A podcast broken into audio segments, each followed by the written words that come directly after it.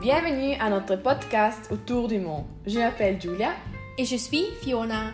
Aujourd'hui, nous parlons de religion et communauté. Très bien, je commence par l'Inde.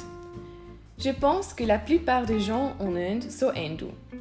Un élément important est leur fleuve, le Ganges. Les hindous s'y baignent. Certains y lavent leurs vêtements. Les gens prient aussi à la rivière et certains boivent l'eau bénie.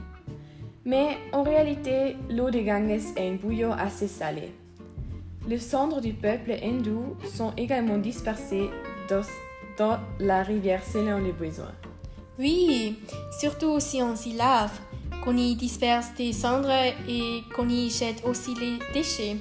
On peut se demander si l'eau doit vraiment être bue, bien qu'elle soit considérée comme sacrée.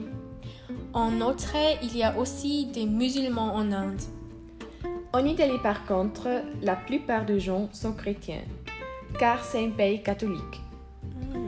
Une chose que je sais et que j'ai déjà expérimenté, c'est que lors des différents festivals, il y a généralement toujours une procession.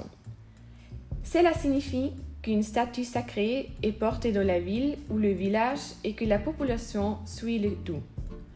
À la fin, il y a un grand service religieux. Ces processions ont surtout pour but de remercier les saints pour une bonne récolte. Ah, ça a l'air passionnant. Je n'en savais rien avant. En Chine, la plupart des chants sont bouddhistes. Il y a aussi des chants qui croient en l'islam, ainsi que des chrétiens.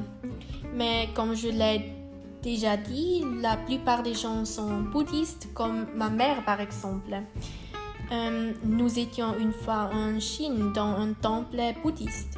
C'était très excitant, très beau et très impressionnant.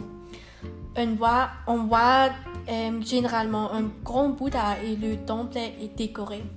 Ah, en effet, les temples sont vraiment très impressionnants.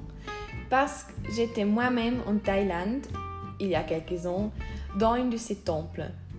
Et tu sais quelque chose sur la foi suédoise J'ai fait quelques recherches et j'ai découvert que les Suédoises ont une foi particulière.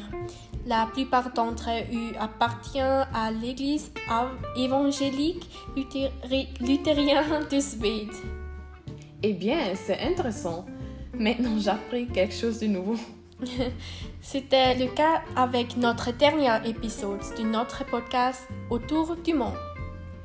Nous espérons vraiment que vous avez apprécié notre podcast et que vous avez peut-être appris quelque chose de nouveau.